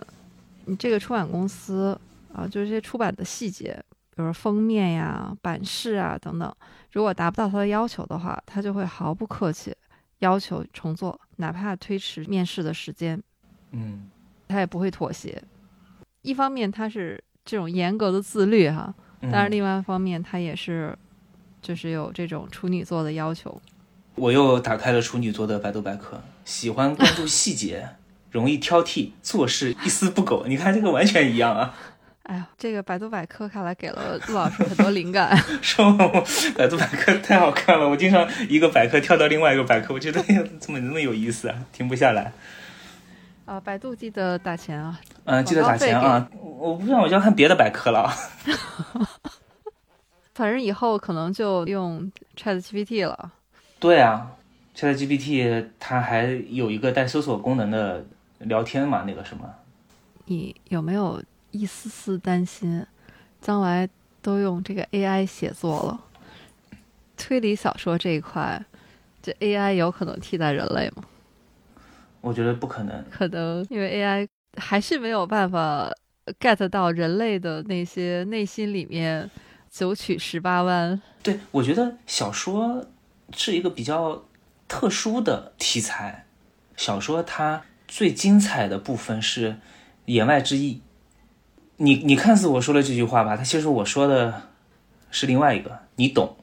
嗯。那么我作者的本事是我明明我在聊今晚的月色很美，但是你听到的是我喜欢你，就这这个是他的本事嘛？但是我觉得 AI 不可能做出这样子的一个联想功能和一个传达言外之意的功能，尤其是我现在。我不是现在正在翻译嘛？你别说小说了，就连翻译那些就是描述性的语句，我觉得他翻都都不好。就有一些形容词，有些比喻，他是翻译不出来的。嗯，有道理啊。尤其是我觉得翻译这个阿加莎的作品啊，也不光是阿加莎，尤其是翻译这种英国文学的作品，嗯，英国人自己那种话里话外的啊那种潜规则，话中有话，阴阳怪气。对，是，这是语言上的一部分。呃，然后我是觉得还有推理小说最关键的是，我可能不太懂那个 AI 啊。我觉得 AI 它是一个，嗯，经过大量学习之后，给出一个你得通过学习得出的一个结果吧。这个结果应该不会是特别出格的，它至少是有规律的、有规则的。但推理小说恰恰是一个打破规则的文学，只有一次一次的打破规则，推理小说才能不停的进步。那你怎么理解推理小说的这些模式？轨迹，然后和你刚才说的这种打破的这样的一个关系，也不知道这个是不是我自己的一个误解和偏见。我一直是觉得推理小说的核心轨迹可能就是这么多。嗯，它创新的是外面的这层壳。嗯，但我不知道，就是在你们专业的创作者来说，推理小说的创新是怎么理解的？它有两种，一种是向内创新，一种是向外创新。我觉得，嗯嗯，你前面总结的已经挺好了。如果说它外面的壳完全不动，但是就创新轨迹，它也是一种创新。嗯，但是他那个流派没有变，对吧？他他是有出处的。我这个是什么流派？某某某也是这么写的，几百年前某某某某某某都是这么写的。它是叫本格推理里面的密室题材。那么我就对密室的轨迹做个创新。这个密室啊，外面有几万本密室，没有一个人写过，我写了，这个叫创新。还有一种是打破外面的壳，我里面的轨迹没有怎么创新，但是我表达的东西不一样了。就像从硬汉从本格变成硬汉派，它就是个完全的破坏。我我把这个推理小说这个东西整个都掰碎了，然后我重新组合起来，告诉你，哎，你看这样看也是推理小说。我不跟你讲轨迹了，我跟你讲这个人为什么杀人。嗯，到了后面他可能更多了，就是我不跟你讲这个人为什么杀人，我也不跟你讲轨迹，我跟你讲，哎，这个世界是什么样子的吧？哎，它变成了设定系，还有一些像叙述性轨迹，当然它其实也是本格的一种了，但是它和原来的本格又不一样了。呃，你不要看里面的轨迹了，我这个轨迹在外面，就是我整本书是个轨迹，我这里面的文字不是轨迹哦，这里面。那内容不是轨迹，但是我整本书放在一起，包括那个封面，包括那个装帧排版，哎，它是轨迹的一部分，它的点变得更多了吧？传统的本格推理小说是叫追求意外性，在阿加莎·克里斯蒂的那个年代，意外性无非来源于说凶手的意外性、手法的意外性、动机的意外性都很少探讨，因为你看阿加莎的小说啊，无非就是爱情、复仇、钱这三个。慢慢的，他变成了说我要追求一下动机了啊！我一开始先告诉你凶手是谁，他怎么杀人的，现场怎么布置的，但是他为什么要杀人，你是不知道的，或者说你可能知道，但其实是不对的，他有另外一层动机在里面，那轨迹就又开始变了。然后到了后面就是开始变小说的那个部分了，种类和流派啊，其实还是不太一样的。我认可的流派啊，可能就只有本格、硬汉、社会派。新本格派就是这些。那至于里面的所谓的像叙述性轨迹，然后是设定系，还是是不是法庭推理？你是个密室，你是个逻辑流？我觉得这些都是属于其中的某一个流派里面的哦，而不是一个新的流派。它是在这个流派里面往里面钻的，钻出来的那些深的地方。就我钻到了水下三十米，哎，旁边有个人钻到了水下四十米，又变成了一个叫叙述性轨迹。又钻到了水下五十米，又变成另外一个东西。但是我在别的地方，我我再钻一个口子呢，那就变成了社会派。他再往下钻，那就可能就变成了别的东西了。但是整片土地上面钻的东西，它就叫都是推理小说，组合出来的都叫推理小说。今天和陆老师聊的这个很受启发。不，我这个是个人观点啊，不一定准确的。特别开心。嗯，我我也很开心。就是我身边很难。就是能和朋友就聊推理，然后就聊这一件事情，能聊的这么深。如果说那种大家就是泛泛的聊啊，那个都那都比较容易的。就这个好看，那个好看，是吧？嗯，对对对，但是就把推理小说其实是当做一种研究来聊，就很难得有这种体验。嗯，现在梦梦老师能够感受到我和石晨的快乐了吧？哎，我特别羡慕你们。就是聊这些有的没的、形而上的东西，跟现实生活没有任何的指导价值，但是就很快乐。因为我看你们的可以的，就是那个视频嘛，嗯，就有这种感觉。对，这我们平时就这么聊天。哦，哎，我发现陆老师其实是一个感情真的特别丰富的人。你经常在微博上说：“兄弟们，我哭了；兄弟们，我又哭了。”就我爱哭呗。我前面前两天看《灌篮高手》又哭了呢，怎么不说？哎，没事，《灌篮高手》看哭了很多人，很正常。我看推理小说都能看哭，哎，正常啊。哎，你看哪本推理小说看哭了？其实就是刚才咱们说的那个《啤酒谋杀案》哦。我第一次看《啤酒谋杀案》的时候，是一本合集啊，华文出版社出的啊，三毛主编的，嗯，对对对。它一般是一本书里面是两到三篇，是是的。啤酒谋杀案呢是出在他后来的续编里，就是是分两次出的嘛，嗯，然后是后边的那一套。当时我看完啤酒谋杀案之后，我还记得我是心情缓了半天，才开始去读那本里面其他的后面一篇，嗯，很沮丧，对，嗯。我看哭的推理小说不一样，我不是沮丧的哭，我是感动的哭。是哪一篇呢？两本，一本是你也喜欢的，一版新太郎的。哦，金色梦乡是金色梦想看哭了。啊，对对对，那篇我也是，到最后，哎呀，那个漫天的烟花，对对对，就是最后，就是所有的高潮都在同一个时间点汇聚到一起的时候，所有人都在。用自己不同的方式在帮助他或者鼓励他的时候，哇，那一刻真的就受不了。但是是开心的那种哭。还有一本是，我不认为那是一本推理小说，但是不知道为啥他拿到了日本推理作家协会奖，所以姑且算它是推理小说吧。是樱庭一树老师写的《赤朽叶家的传说》。这本我没读过，推荐。萌萌老师去读一下，里面有一些桥段，反正我现在回想起来，我都还是想哭的那种，很感人。还有个萌萌老师，你知道一坂新太郎的笔名是怎么来的吗？不知道，我没研究过。好，我要 call back 了啊。它好的，源自于我们这期电台一开始提到的一位推理作家，是哪一位啊？西村金太郎。哦。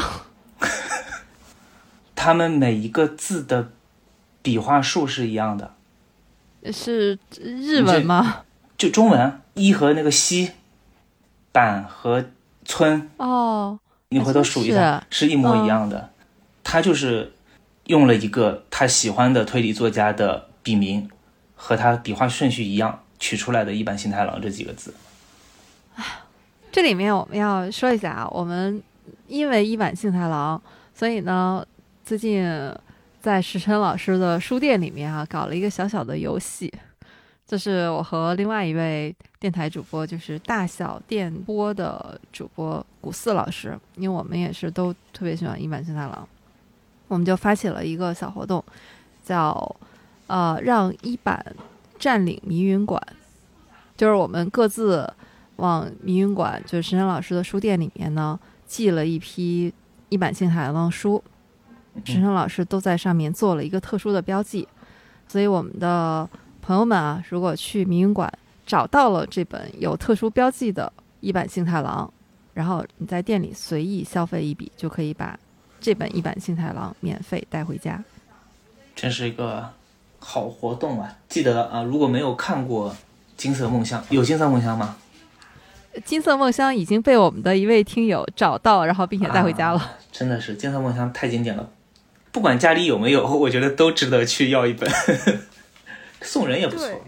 金色梦乡其实你看到最后，你会发现它是一本超越人类情感的书。它在里面有爱情，有友情，但是它里面还有一些完全归类不到这些感情里面的。嗯，是这样的，他一路逃亡，有朋友，有亲人，有前女友，有陌生人。对，我看完《金色梦乡》的时候是在大学，那个时候刚好快要毕业，大四嘛。我看到这种书，这个情绪是非常的恰当的。他探讨的其实就是一些里面有相当一部分重要的大学同学的情感嘛。然后我当时看完我就说：“兄弟们，我哭了。”我就说：“兄弟们，宿舍有四个人啊。”我说：“我要再去买三本书，就这本《金色梦乡》。然后我们这个毕业之后可能会各奔东西，以后说不定这辈子可能见不了几面了。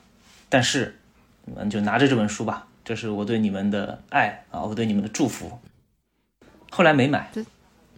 啊 啊！我还以为日后就凭这本书相认了。当时看完之后真的上头，就非常的感动，我就想给他们买一本。后来想想算了，不买，他们也不会看，还是钱比较重要。我也像阿加莎一样，还是会算钱。这预示着未来您确实是会成为一位作家，因为一位作家一辈子都是在和钱这件事情不停的纠缠，想不纠缠都不可能。向阿加莎学习，我就有一种。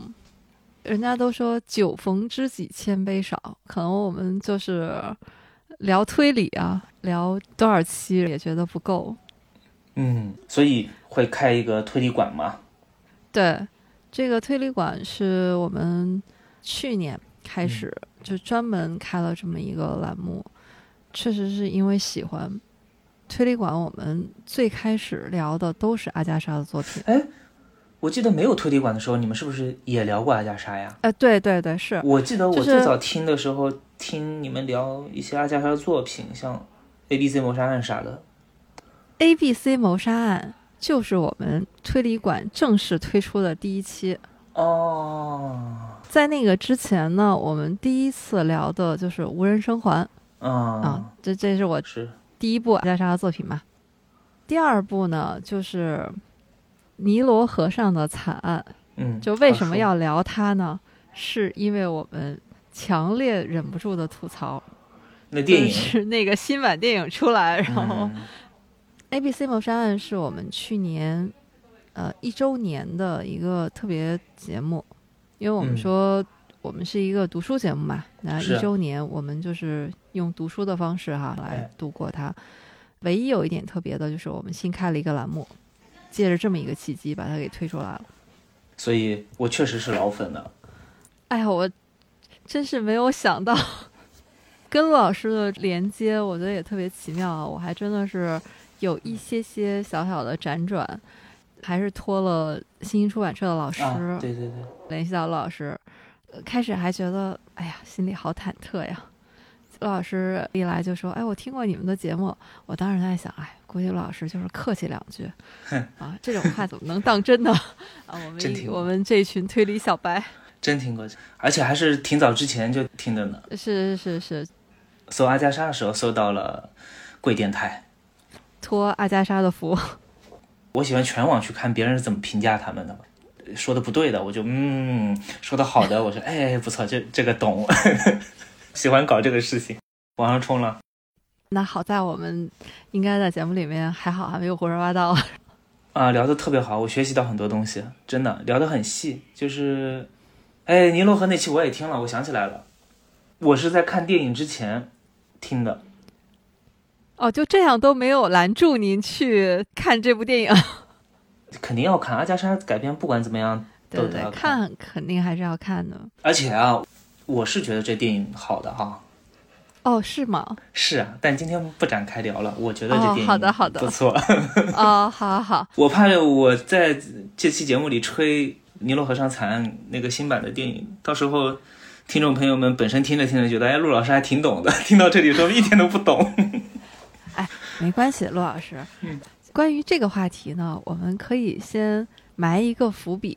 肯导他。翻拍阿加莎的脚步是不会停下来的。下一步《万圣节谋杀案》嘛？对，《万圣节谋杀案》是不是杨紫琼也有里面演啊？啊？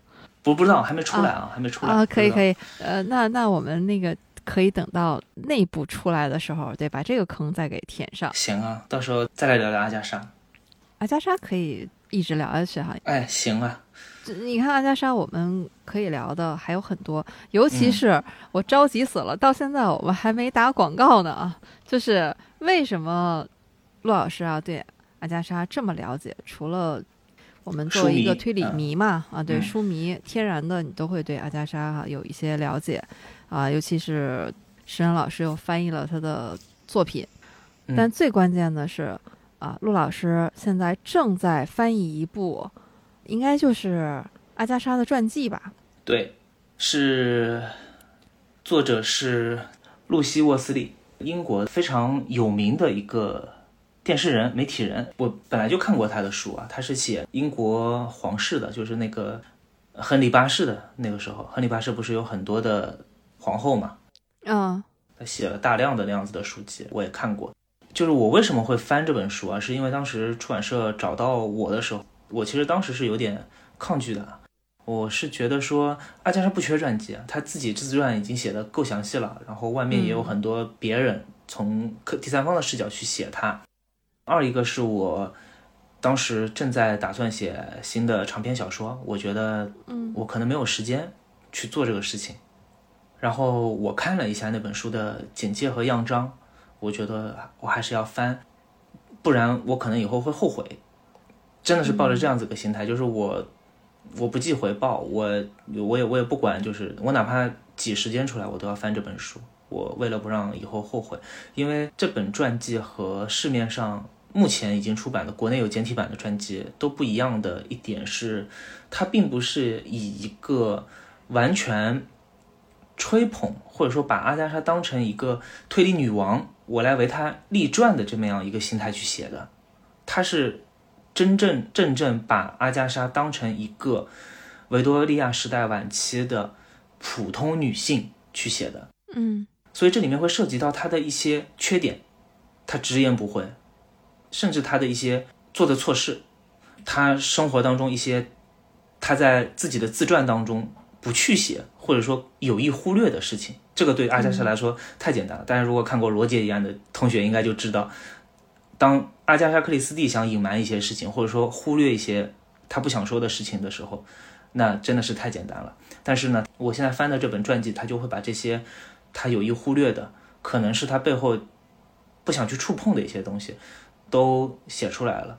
我不去评判这些做法是好还是不好吧。对于阿加莎来说，肯定是一次有一点伤害了。包括他去很详细的去写他失踪了十一天的经过。就是他失踪的十一天，第一天发生了什么？第二天发生了什么？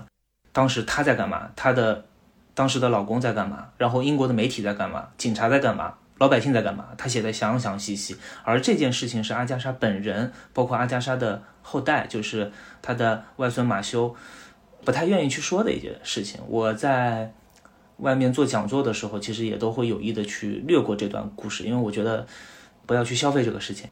而且他们本身就不愿意去多说嘛。阿加莎的自传当时压根就没写这段事情，一句话都没写。但是我觉得，作为如果你是阿加莎的粉丝的话，如果你想更全面的了解阿加莎这个人本身的话，我觉得这本书是有价值的。而且它这个价值比至少我外面看到的其他的一些第三方的传记要高，它更加的客观，更加的细细腻。和充满细节，这个算是一个广告吧。我不知道我这样说完之后，猫猫老师你想不想看啊？我想看呀。本来我们这期开始是说想等陆老师这本书翻译完成啊，然后我们就聊这本书的。但是呢，这实在是等不及了，所以我我们说迫不及待的先聊一期吧。先埋一个伏笔。经典埋一个伏笔，陆 老师已经在我们节目里面哈，已经挖了好几个坑了，这个都得填啊。这是你们节目的传统，我听了好多期节目都在这边，我这就是我们埋一个伏笔，你每次都这么说。那不一样，这个坑是您自己挖的，得自己填，所以就是您下回还得自己来把它给填上。等这本书翻译完，应该也就快上市了，因为好像是万事俱备，只欠我的翻译了。但我已经拖稿很久了。我其实也有一些些的期待，就是刚才你也说里面有大量的细节嘛，嗯，我还挺想看看作者是怎么描写他的第二段婚姻的。嗯，我正在翻啊，等我翻完啊，好，已经翻到第二段婚姻了。大家知道，翻到第二段婚姻就说明这本专辑也快完结了。其实今天陆老师聊的一个视角，就是我们应该去看阿加莎的一个最真实的视角，就是把它回归成，就是现实生活中的一个人，他不只是印在书上的。那个推理女王，其实我非常希望能看到一个活生生的、有血有肉的。你想，她的一生经历了两次世界大战啊，嗯，就是这样的一位女性，经历了两次婚姻啊，她写了这么多的书，她的一生就是不可能是一个我们标签化的、符号化的说啊，她就是一个推理女王，非常成功的对推理女王。他的一生其实就是一部历史。哎，对，是，我觉得我翻译的这本书，他的视角就是这个，他想以小见大，把它放在维多利亚晚期的女性，就当时的女性会遇到哪些困境，受到哪些歧视，然后他们是怎么样去做的，别人是怎么去做，阿加莎又是怎么去做的，这就是为什么阿加莎和别人不一样的地方。当然，这里面不可避免的是，它会涉及到一些。阿加莎脆弱的地方，她不愿意提起的地方，但我不认为这是阿加莎的黑历史。每一个人都有局限性、缺点和被伤害的事情。嗯，我们因为喜欢阿加莎，所以当我自己翻到那些段落的时候，我心里面其实是更多的是心疼，而不是去谴责、批判。我说：“哎呀，你什么一个堂堂的。”我的偶像居然还有这种想法和经历过这些事情，我完全不会，我只会说，哎呀，他，他原来也是一个有血有肉的活人呢。那我会更加的去理解他写出来的作品当中的那些人物，他里面有一些人物为什么会说说那样子的话？为什么里面的一些女孩都是比较勇敢的？为什么他的作品当中到最后不管怎么样会给你凑一对 CP 出来，就是为了让大家皆大欢喜？他的作品当中，不管是他的推理小说还是他的半自传性质的言情小说，都蕴藏着一些他可能在媒体当中不愿意去透露的一些私人的真实的情感。所以，到时候看了这本书，大家应该会更加的了解阿加莎，也能看阿加莎小说的时候能够多一个辅助的视角。我觉得，所以这本书我自己非常期待，然后也期待。下一次陆老师来的时候，带着这本书啊，我们一起再展开聊一聊。好，非常期待，谢谢猫猫老师。下次不止阿加莎，其他的也可以聊。东野圭吾咱也能聊。啊，呃，跳的有点远，阿加莎和东野圭吾。我想说的是，如果下一次能允许我吐槽的话，我们就可以吐啊。我的风格就是暴言暴语啊，因为阿加莎确实没有值得我吐槽的地方，但是其他的作家多多少少还是有一些的。你可以吐槽，但我可能会真骂。那我可太期待了，今天真的特别痛快，我真的真心的希望每一个喜欢推理的人都能身边有这样的朋友，可以畅聊我们。共同喜爱的推理，嗯，现在有啊，现在咱们林星树下电台不就是吗？啊，对对对，当我们以后再聊起推理的时候，不是说啊这个东西很小众，而是它真的是一个所有人都能够放松心情去享受、去体验的一种类型文学。嗯，是件多美好的事情。是啊，太美好了，太开心。今天我也聊得很开心，谢谢猫猫老师。哎呀，谢谢陆老师。听众朋友们，如果有什么想要分享的，也可以在评论区当中分享。你看我是不是一个专业主播？对，啊，太专业了。所以我这里说一下，这么专业的主播，大家啊，是不是也非常想去听一听陆老师的电台呢？叫现在有空。嗯，和推理没有半毛钱关系啊，不用特意去关注。我们电台主打一个随性，主打一个这就不更新。哎，说漏嘴了。我们绝不可能任由您走下坡路的。嗯，佛系更新，佛系更新。现在就催更。啊，主要是最近不是忙翻译嘛，咱们翻译忙完，还能再聊一期这个阿加莎，多好，是吧？可以，可以。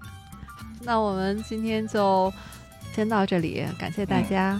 谢谢大家，陆老师，谢谢毛老师，拜拜，拜拜，拜拜。